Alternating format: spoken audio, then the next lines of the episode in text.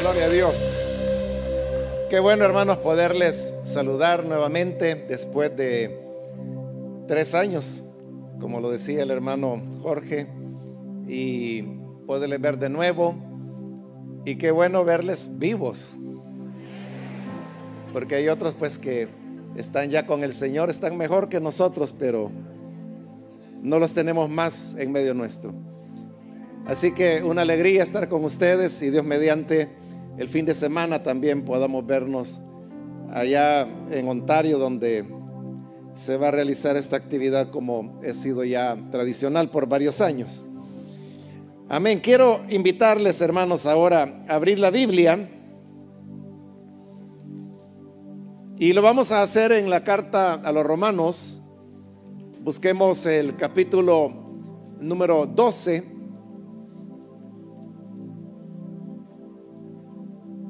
Ahí vamos a leer algunos versículos en los cuales eh, vamos a recibir la palabra en esta oportunidad.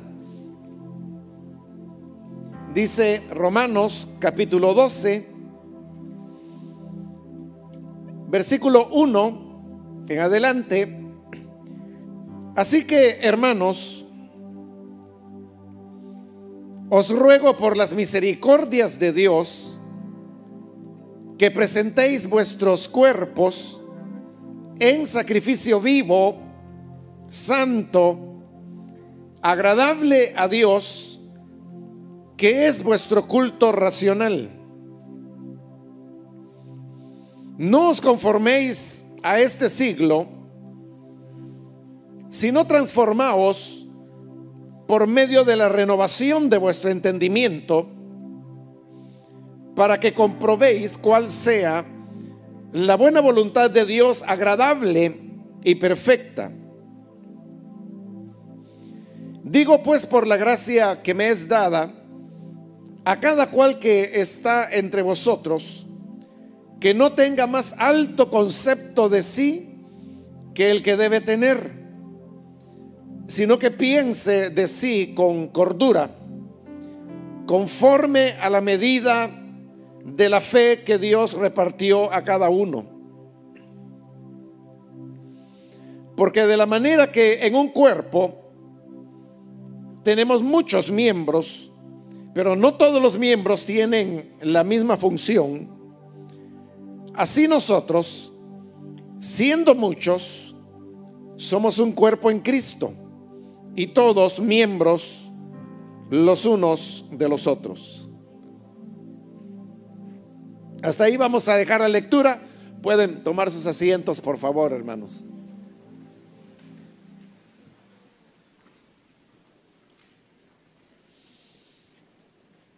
Hermanos, la parte de la escritura que hemos leído en esta oportunidad, usted puede ver que está contenida dentro de lo que hoy conocemos como la carta a los romanos.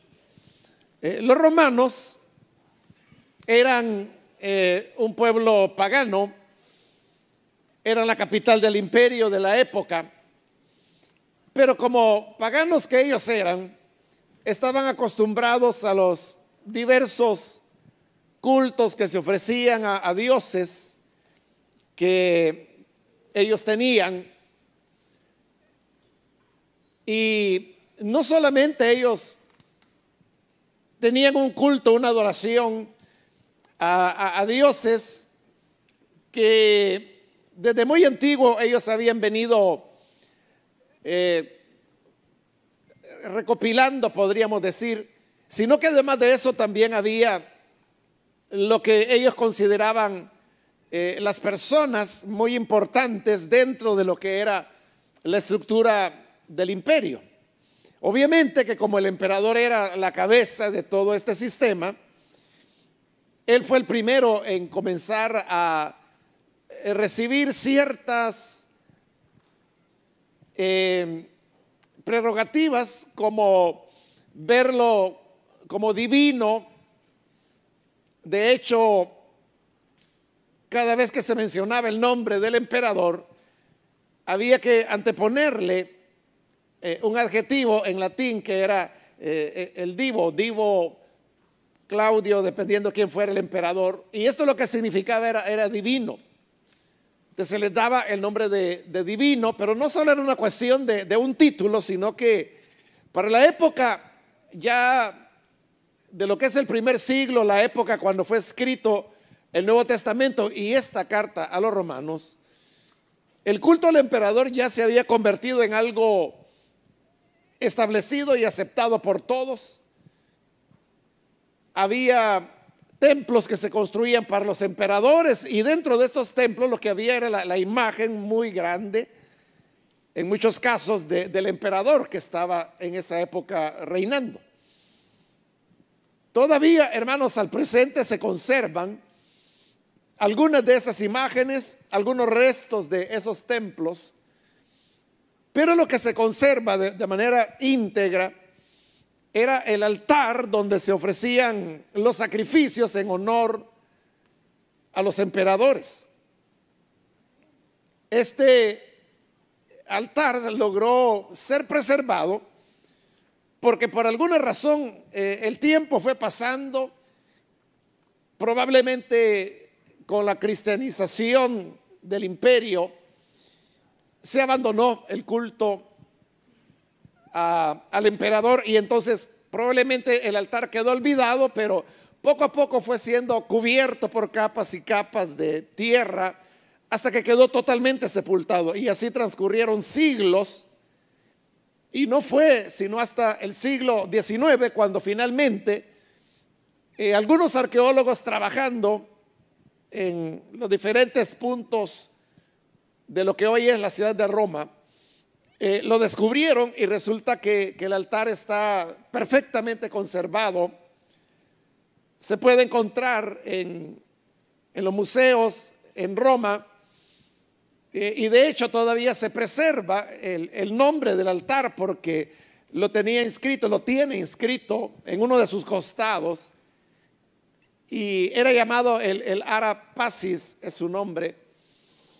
¿Qué es lo que significaría? Es algo así como el altar de la paz y donde se ofrecían los sacrificios deseando la paz del emperador.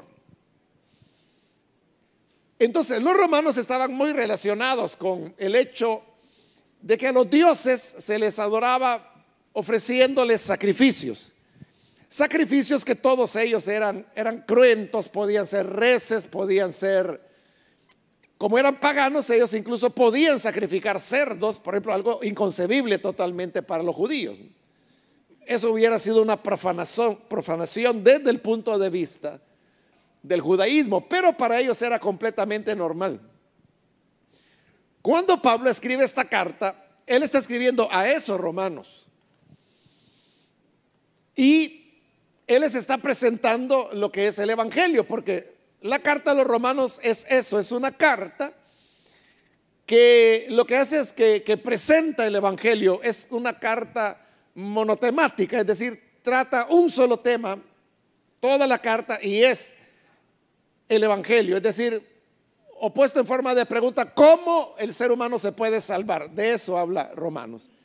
Y al llegar a este capítulo 12, Pablo va a hablar de, cuál es la, la, forma en que hay que adorar a este Dios que Él lo ha descrito desde el capítulo 1 diciendo que es el que creó todas las cosas y que a través de las obras de la creación Él ha manifestado su poder, su eternidad. Luego cómo trata con Israel, Israel fracasa, entonces se vuelca a los gentiles y ya no es una cuestión que venga a través de la ley, sino que a través de la gracia que ha sido manifestada Así se llega a los capítulos 3 y 4, que son donde él hace la, exposición más clara de la justificación por fe, como la llamamos en actualidad.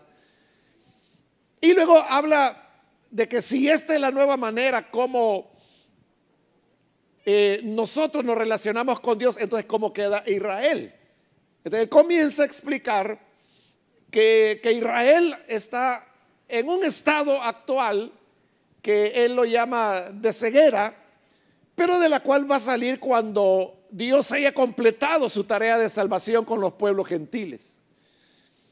Ahí estamos ya por el capítulo 10, 11 y ahora al llegar al capítulo 12, Pablo va a comenzar a explicarles en esta nueva relación con Dios, cómo se le adora a Él. Entonces, como ellos estaban acostumbrados al tema de los sacrificios, entonces Pablo dice de que a este Dios del Evangelio, al Padre del Señor Jesús, también nosotros debemos adorarle con sacrificios. Y por eso dice en el versículo 1, hermanos, os ruego por las misericordias de Dios que presentéis vuestros cuerpos en sacrificio vivo. Está diciendo que hay que presentar sacrificios a Dios. Pero lo interesante es que no es un sacrificio de aves, de reses o de cualquier otro animal que ellos hubieran podido utilizar en los diferentes ritos paganos, sino que está diciendo que lo que debemos presentar como cristianos son nuestros cuerpos. Pero hay que recordar, hermanos, que el concepto en la Biblia de cuerpo no es el que nosotros tenemos. La idea que nosotros tenemos realmente viene del paganismo griego, donde nos vemos los evangélicos principalmente como una separación entre lo que es la parte inmaterial del hombre y la parte física.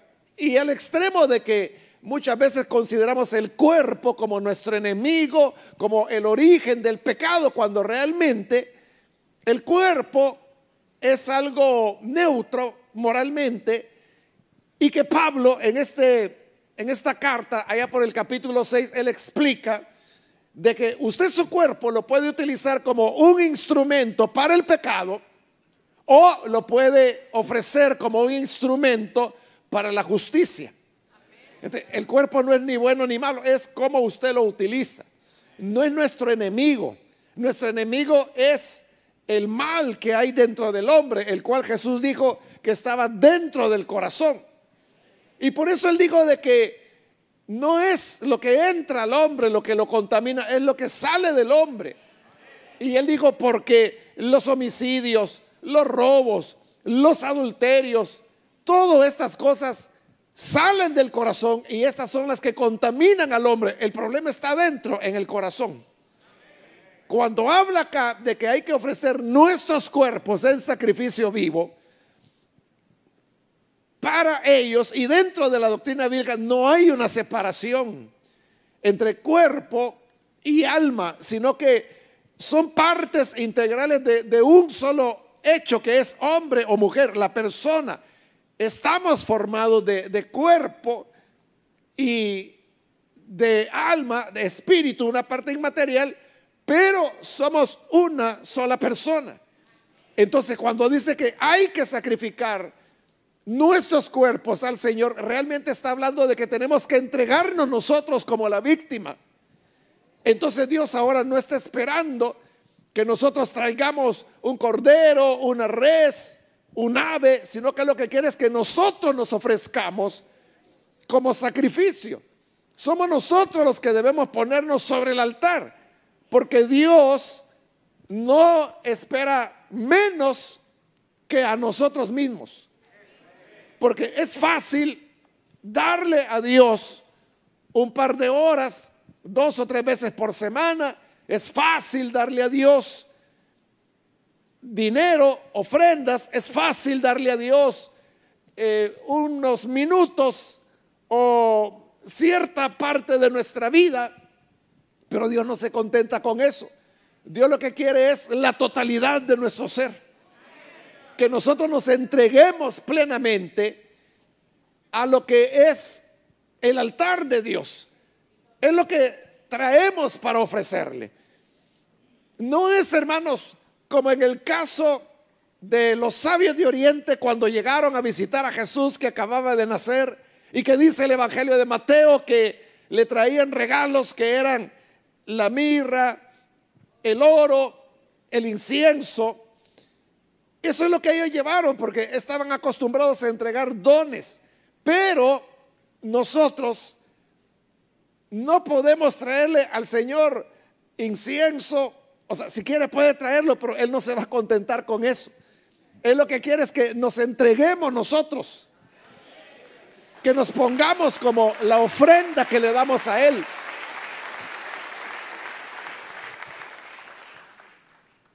como nosotros somos una iglesia cristiana, somos creyentes, no estamos habituados al tema de los sacrificios, como lo estaban estos pueblos, como he dicho, y por eso traté de describirle más o menos cómo era el panorama que había en Roma, a donde Pablo estaba escribiendo esta carta.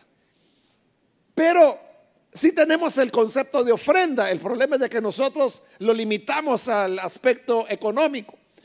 Pero sería equivalente, hermano, a decir que cuando van los hermanos o las hermanas con el depósito recogiendo las ofrendas, lo equivalente sería que Dios dijera, mira, no me des solo dinero, sino que lo que quiero es que tú te metas dentro del depósito. Entregarnos nosotros mismos.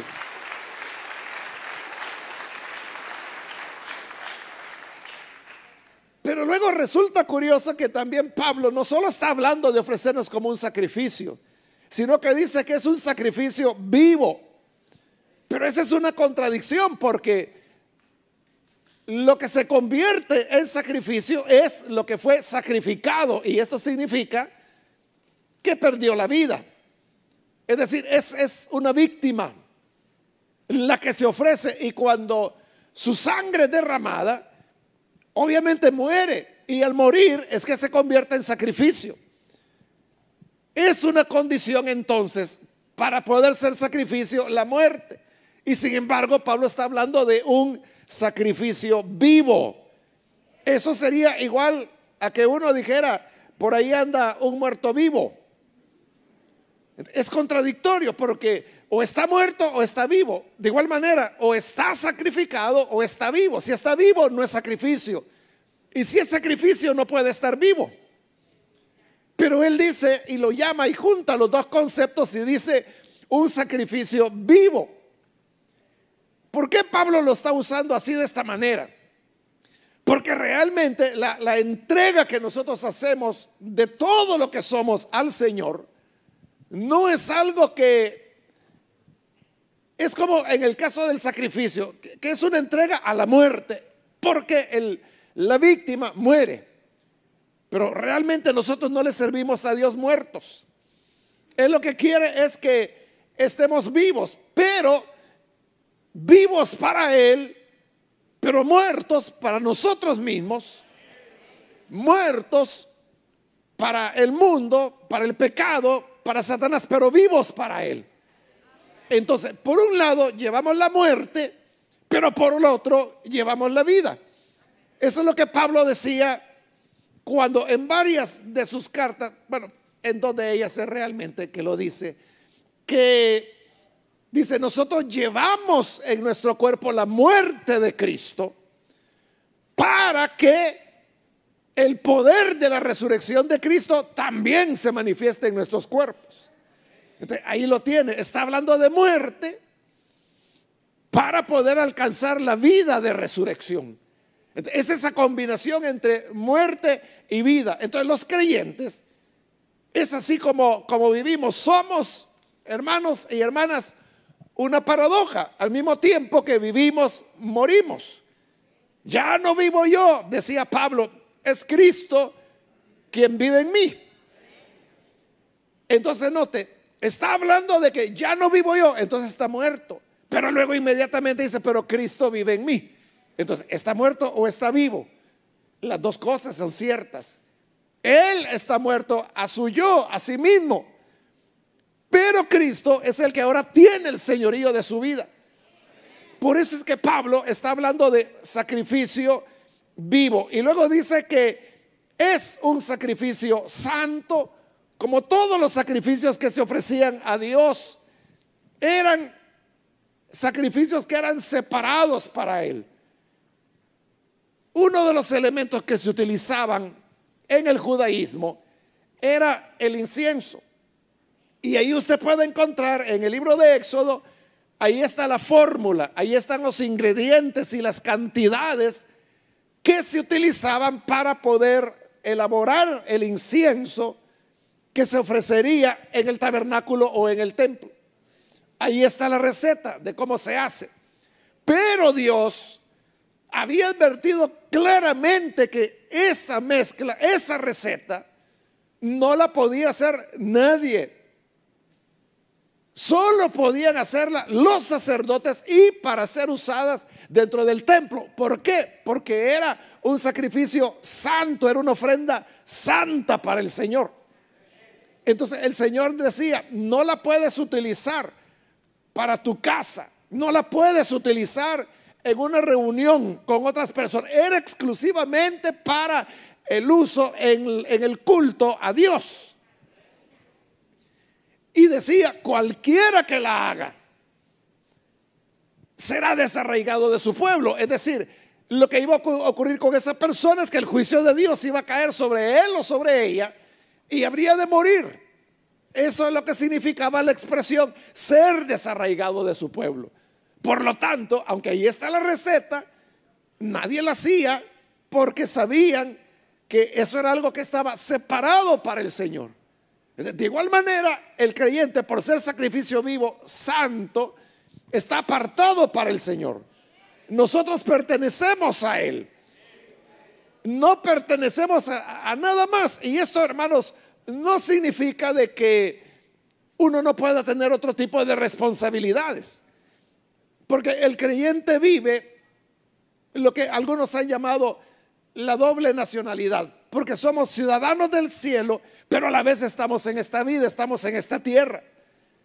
Entonces, pertenecemos, por ejemplo, a una familia, a una sociedad, tenemos ciertas responsabilidades laborales que nos ligan con otras personas como ciudadanos de determinado país, uno tiene también ciertas responsabilidades cívicas. Entonces, cuando una persona es sacrificio vivo, santo, esto significa que está separado para el Señor, pero no significa que está evadiendo todas las demás responsabilidades. Por eso es que cuando Pablo es juzgado, allá en el libro de los Hechos, hay un momento cuando él dice en su defensa, yo en nada he pecado, ni en contra de la ley, ni en contra de el César, ni en contra del templo. Él ahí está hablando de las que eran sus responsabilidades.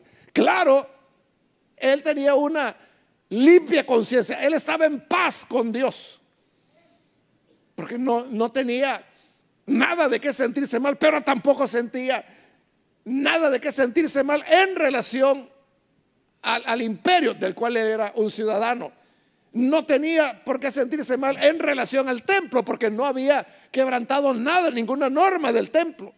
Entonces él sabía separar las diferentes esferas, pero era obvio que en medio de todo eso, o si usted quiere, sobre todo eso, Pablo era una persona que había sido apartada para el Señor, es decir, había sido santificada para eso.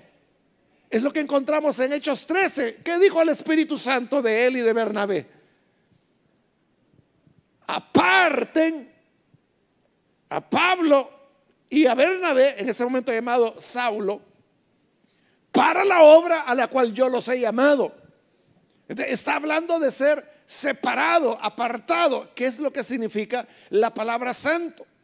Entonces, al presentarnos nosotros como sacrificio vivo delante de Dios, estamos muertos vivos, como ya expliqué, pero apartados para Él. Luego añade y dice que este sacrificio es agradable a Dios y este es vuestro culto racional. O sea, este es lo que Dios quiere. Así es como Dios quiere ser adorado. Ese es el culto que deben presentar. El culto es la adoración que el ser humano ofrece a una deidad. Entonces, cada deidad, cada religión, podríamos decir, tiene una forma de culto.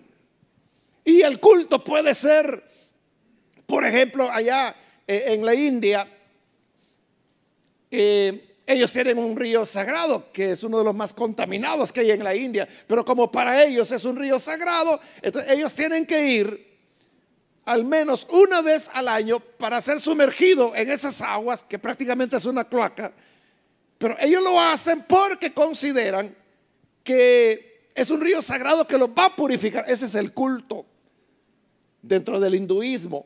Y como lo consideran sagrado, los cuerpos de los muertos son incinerados y los restos que quedan después de la incineración los arrojan a ese río. Y ahí es donde la gente se está sumergiendo.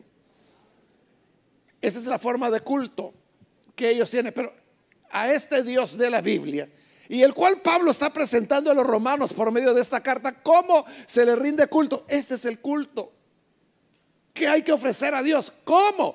Por medio de ofrecer tu cuerpo, es decir, tu vida, lo que tú eres como sacrificio vivo, santo, lo cual es agradable al Señor. Y ese es el culto racional que Él desea.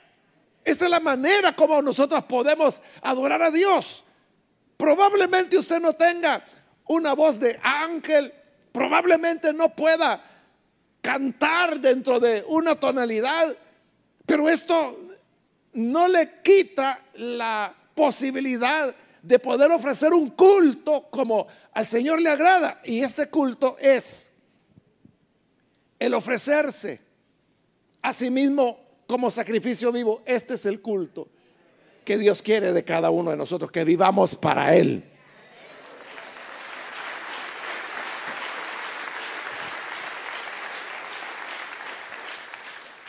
Y continúa en el versículo 2, no os conforméis a este siglo.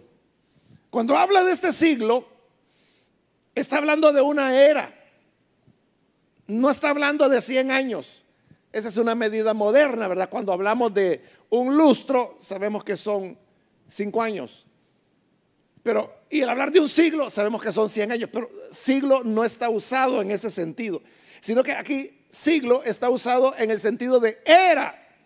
De cuando dice que no os conforméis a este siglo, está diciendo no se conformen a la manera como son las cosas en esta era. ¿En cuál era? En esta era que vivimos antes de que el Señor vuelva. A esta era también uno le podría llamar mundo, pero realmente está haciendo más énfasis en el tiempo que en el lugar. El lugar sería el mundo pero está refiriéndose a la era. Entonces dice, no os conforméis a este siglo, a esta era.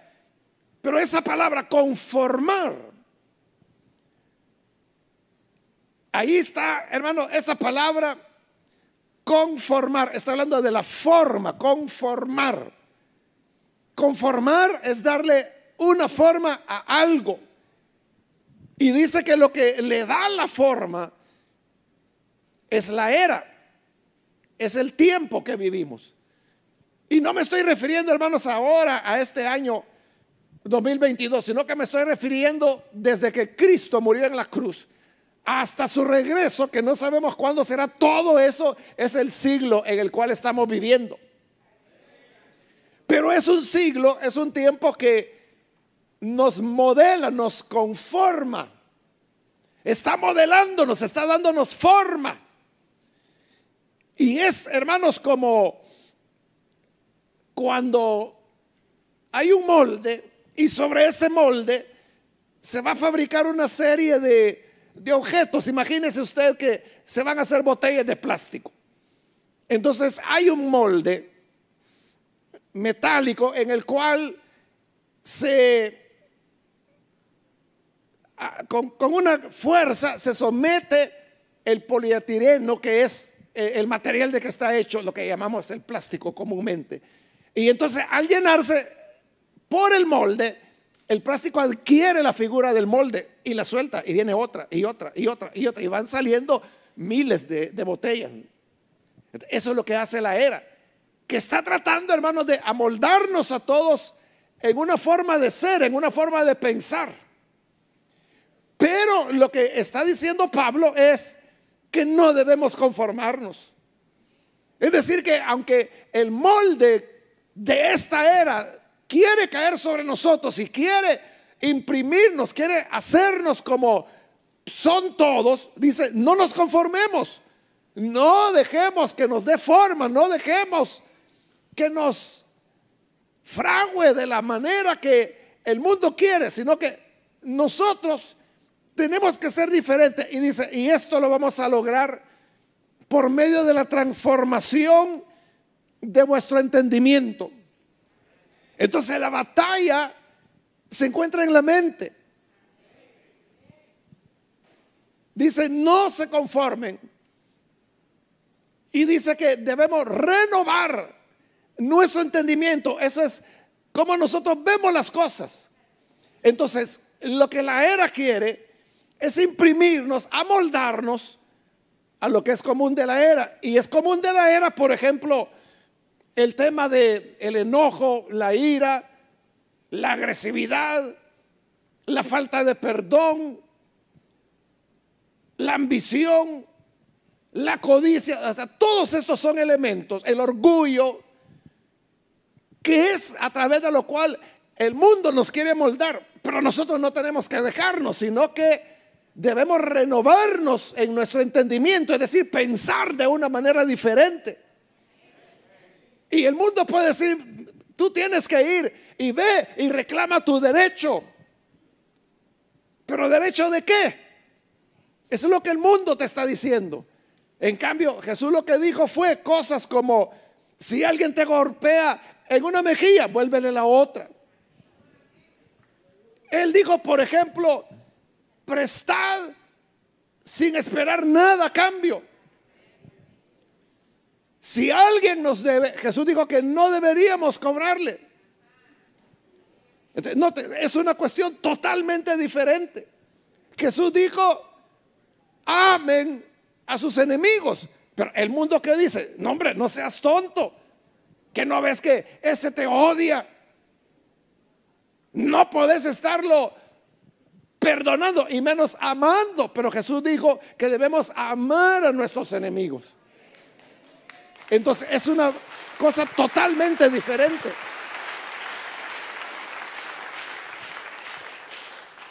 De eso está hablando Pablo cuando dice que no nos dejemos conformar, sino que tenemos que renovarnos por medio, o, tenemos que impedir eso por medio de la renovación de nuestro entendimiento.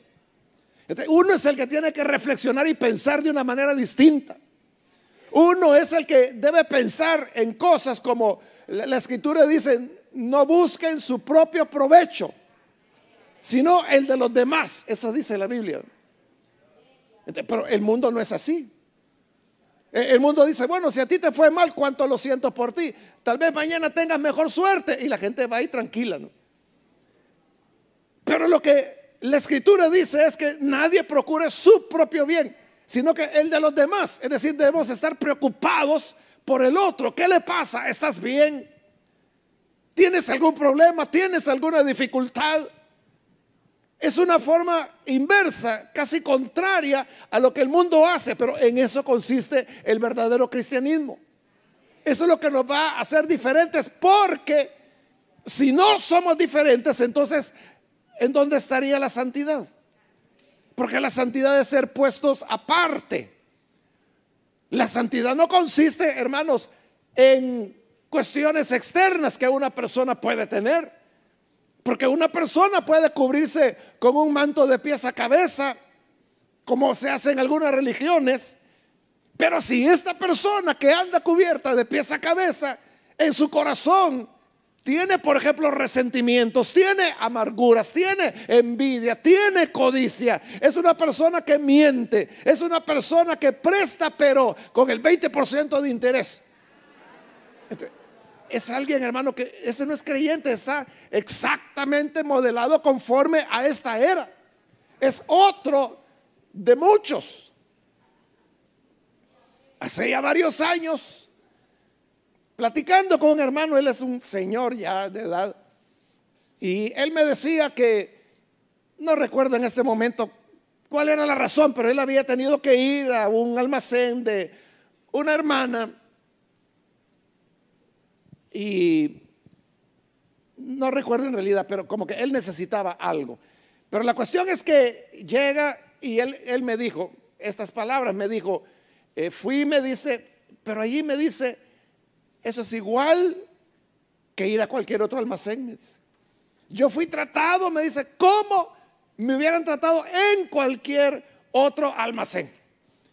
Yo recuerdo que no le pedí detalles, no le pregunté, pero con eso que él me estaba diciendo era suficiente, ¿verdad? Yo le entendí. Lo que él quería decir era que sean cristianos no los hace nada diferentes. Es igual. Están modelados conforme a esta era. Pero de lo que se trata es de renovar nuestro entendimiento para no dejarnos amoldar. Dice el versículo 3, digo pues, por la gracia que me es dada, a cada cual que está entre vosotros, que no tenga más alto concepto de sí que el que debe tener. O sea, porque ese es un problema de esta era, lo está poniendo ahí como un ejemplo. Y es de que el mundo tiende a pensar y a desarrollar un concepto de sí mismo más alto que el que realmente debe tener. Normalmente las personas, por ejemplo, cuando hacen su currículum, entonces dice, acostumbrado a trabajar bajo presión, con sed de aprender. Eh, tengo estas y estas habilidades. O sea, se ponen cualidades que realmente no tienen. ¿Qué están haciendo? Están pretendiendo ser más de lo que realmente son, pero Pablo dice que es parte del cristianismo eh, el no hacer eso. Cada quien dice, no tenga más alto concepto de sí que el que debe tener. ¿Y qué significa tener el concepto adecuado? Porque luego dice, piense de sí mismo con cordura. Pero ¿qué significa que yo voy a pensar con cordura? Enseguida Él lo dice, conforme a la medida de fe que Dios repartió a cada uno. Es decir, todo lo que tenemos y todo lo que somos es porque lo recibimos del Señor. Es la medida de fe que Él nos dio.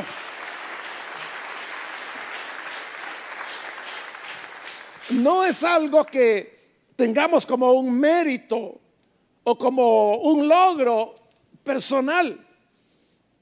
Usted esto lo puede aplicar si quiere, por ejemplo, al tema de los dones del Espíritu. El que habla en lenguas no es porque fue a una academia a aprenderlas y que es muy hábil para hablar en lenguas. Esa es la gracia que Dios le dio. Es la medida de fe. Pero eso es igual, como dije, ese es un ejemplo de los dones del Espíritu, pero puede ser en relación a, a todo a lo que usted conoce, a sus habilidades, a sus capacidades, todo, todo, todo, es la medida de fe que Dios le dio. Entonces, si Dios se lo dio, ¿por qué usted va a pensar de una manera superior a la que realmente es, cuando realmente es Dios quien se lo dio? Como Pablo lo dice también en otra parte, que todo lo que tenemos lo hemos recibido de Dios. Pero luego dice, si lo recibiste, entonces ¿por qué te jactas? Como que si no lo hubieras recibido. Si lo hemos recibido no es nuestro. Es lo que es la medida de gracia que Dios nos dio. Y si no nos lo hubiera dado, no la tendríamos. Y si la tenemos, es porque la recibimos. Por lo tanto, no es nuestra. Y por eso Pablo comienza el versículo diciendo, digo pues por la gracia que me es dada, él mismo está diciendo. Si yo les estoy hablando, si les estoy enseñando, es porque esa es la gracia que me fue dada. No es mía. Es la gracia que el Señor me dio. Entonces, cada uno tiene una medida de fe que Dios nos ha dado. Pero todo es recibido. Y por cuanto he recibido, no hay razón para que uno se sienta orgulloso o se vaya a ensoberbecer por alguna cualidad. Y luego continúa explicando en el versículo 4, porque de la manera que en un cuerpo tenemos muchos miembros, pero no todos los miembros tienen la misma función. Así nosotros, siendo muchos, somos un cuerpo en Cristo y todos miembros los unos de los otros. Entonces, está hablando de que es como los dones del Señor, lo que nos hacen ser es complementarios, como en un cuerpo, que tenemos diferentes miembros, pero uno no puede decir, la mano es más importante que el ojo, o el ojo es más importante que el oído. ¿Qué prefiere usted, ser ciego o ser sordo? O sea, ninguna de las dos cosas, ¿verdad? Pero es evidente de que lo que el ojo hace es distinto a lo que hace el oído. Lo que necesitamos es que se complemente, que es lo que dice, así como en el cuerpo hay muchos miembros, nosotros somos el cuerpo de Cristo. Nadie es superior a otra persona, hermano. Todos somos necesarios, todos nos complementamos. Es como que se ¿qué prefiere? ¿Que, que le corten la mano o que le corten el pie? Pues no, yo quiero estar enterito, así como vine, así quiero estar. en la iglesia no, no sobra nadie. Y tampoco en la iglesia nadie es mayor que el otro. No, no puede alguien decir, porque yo soy mano,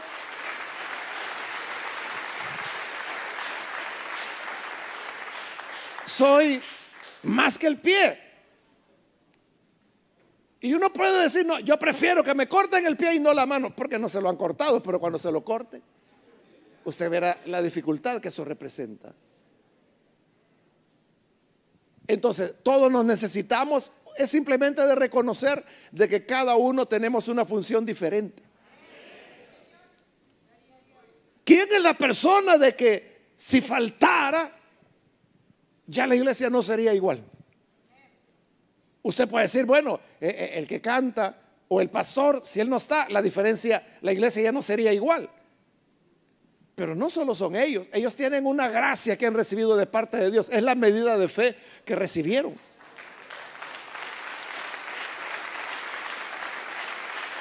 Pero todos tenemos una medida de fe. Lo que ocurre es de que hay ciertos roles que son más protagónicos, están más expuestos, están más visibles. Hermano, pero yo qué haría sin el sonidista? ¿Cómo haría para hacerme oír? Se necesita que haya alguien ahí. Se necesita alguien, hermano, que sea diácono, alguien que trabaje con los niños, alguien que trabaje con los jóvenes. Se necesita alguien que interceda, se necesita quien se siente ahí, porque si no, ¿a quién se le va a predicar? Si todos fuéramos predicadores, si todos estuviéramos aquí en la plataforma, ¿a quién le vamos a predicar? todos necesitamos de todos y todos tenemos una medida de gracia y esa gracia, esa medida de fe que usted ha recibido es esencial para que el cuerpo de Cristo pueda funcionar. Así es.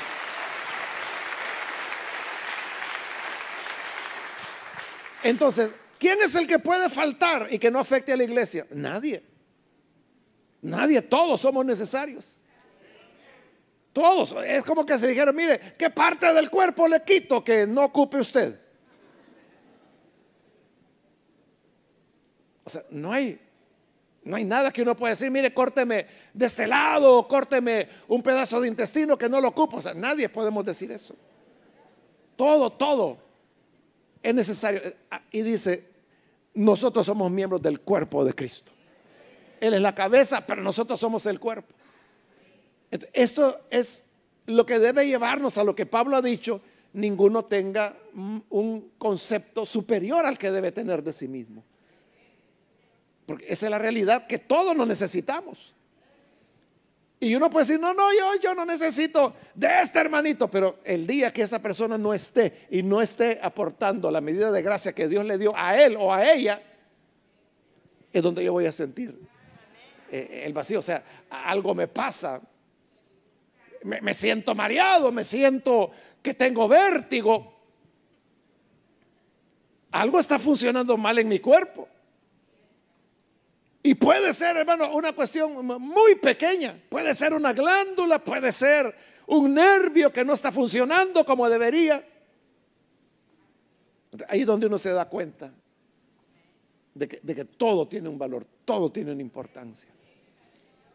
Hermanos, la enseñanza de Pablo entonces es el verdadero culto que a Dios le interesa. es que nosotros nos ofrezcamos a Él enteros. Así que cuando pasen los diáconos ahí con el depósito, métase usted de cabeza ahí. Eso es lo que Dios quiere.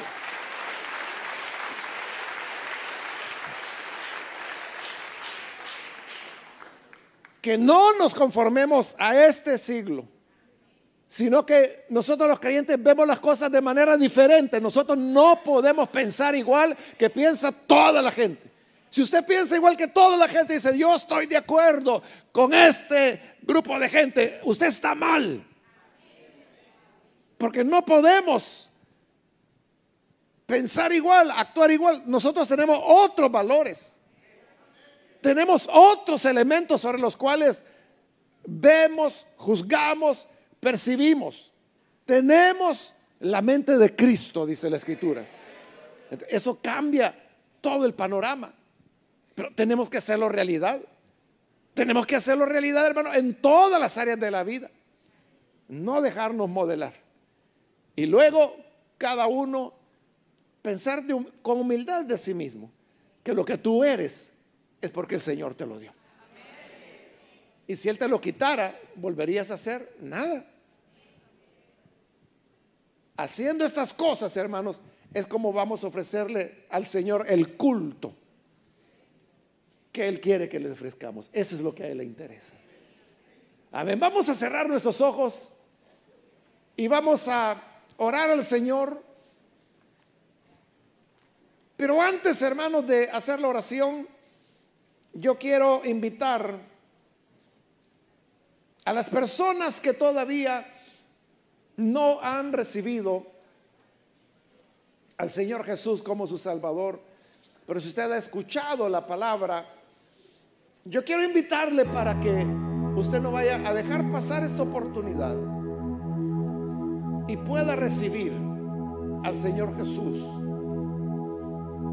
como su Salvador. Si hay alguien que necesita hacerlo, por favor, ahí en el lugar donde está, tan solo levante su mano en alto. Porque lo que queremos es saber si hay alguien que necesita entregarse al Hijo de Dios. Y vamos a, orar por usted, pero por eso queremos ver su mano en alto para saber si hay personas por las cuales vamos a orar. Necesita hacerlo. Puede levantar su mano en este momento.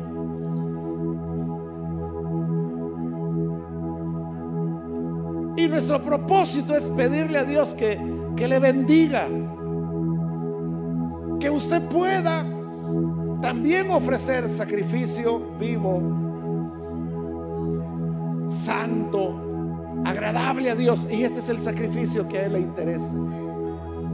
Los sacrificios que agradan a Dios no es una larga caminata, no es una serie de ayunos.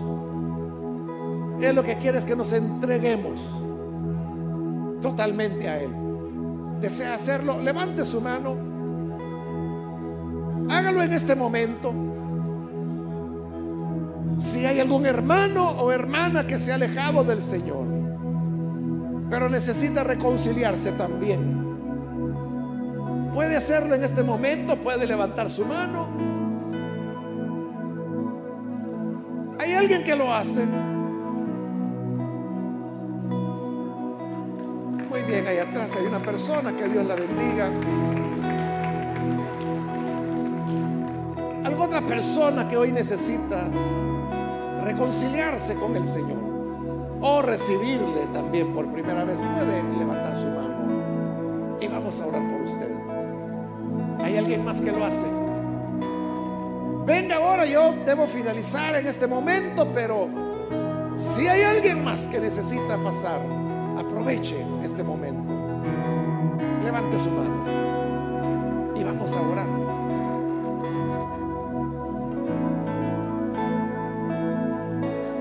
Hemos oído la palabra del Señor, la cual nos invita y nos anima a que podamos entregarle al Señor todo lo que somos sobre el altar, como un sacrificio para Él.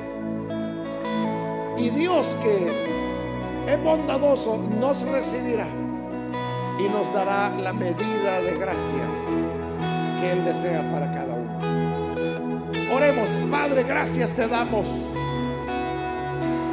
por tu bondad, por tu palabra, gracias por esta persona que hoy viene para ofrecerse a sí misma sobre el altar. Te rogamos, Padre, también por todos los que nos encontramos aquí, para que puedas recibir, Señor, nuestra vida. Nos rendimos a ti, nos entregamos.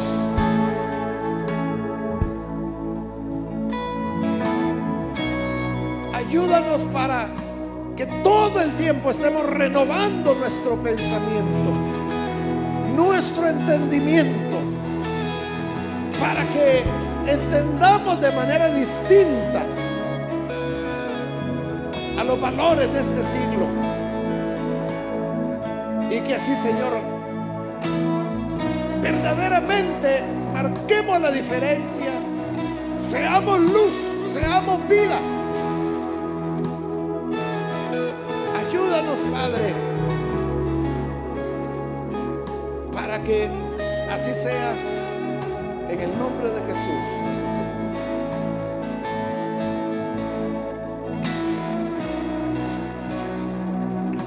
Gloria a Dios. Aleluya. Gloria al Señor. Dios es bueno. Le damos la bienvenida también a esta dama que hoy decidió entregar su vida a Cristo. La iglesia levanta la mano. Bienvenida a la familia del Señor. Gloria al Señor. Uno se inspira al ver jóvenes así buscan del Señor y no esperar hasta que ya tenga una edad avanzada, como algunos piensan, dicen, estoy muy joven, y otros dicen, no, ya estoy muy viejito. No importa el tiempo, lo importante es buscar del Señor. Damos gloria a Dios por la vida de nuestro pastor general, Mario Vega, que el Señor siga usando grandemente su vida pueda siempre edificar la vida de- del cuerpo de Cristo donde quiera que el Señor lo lleve.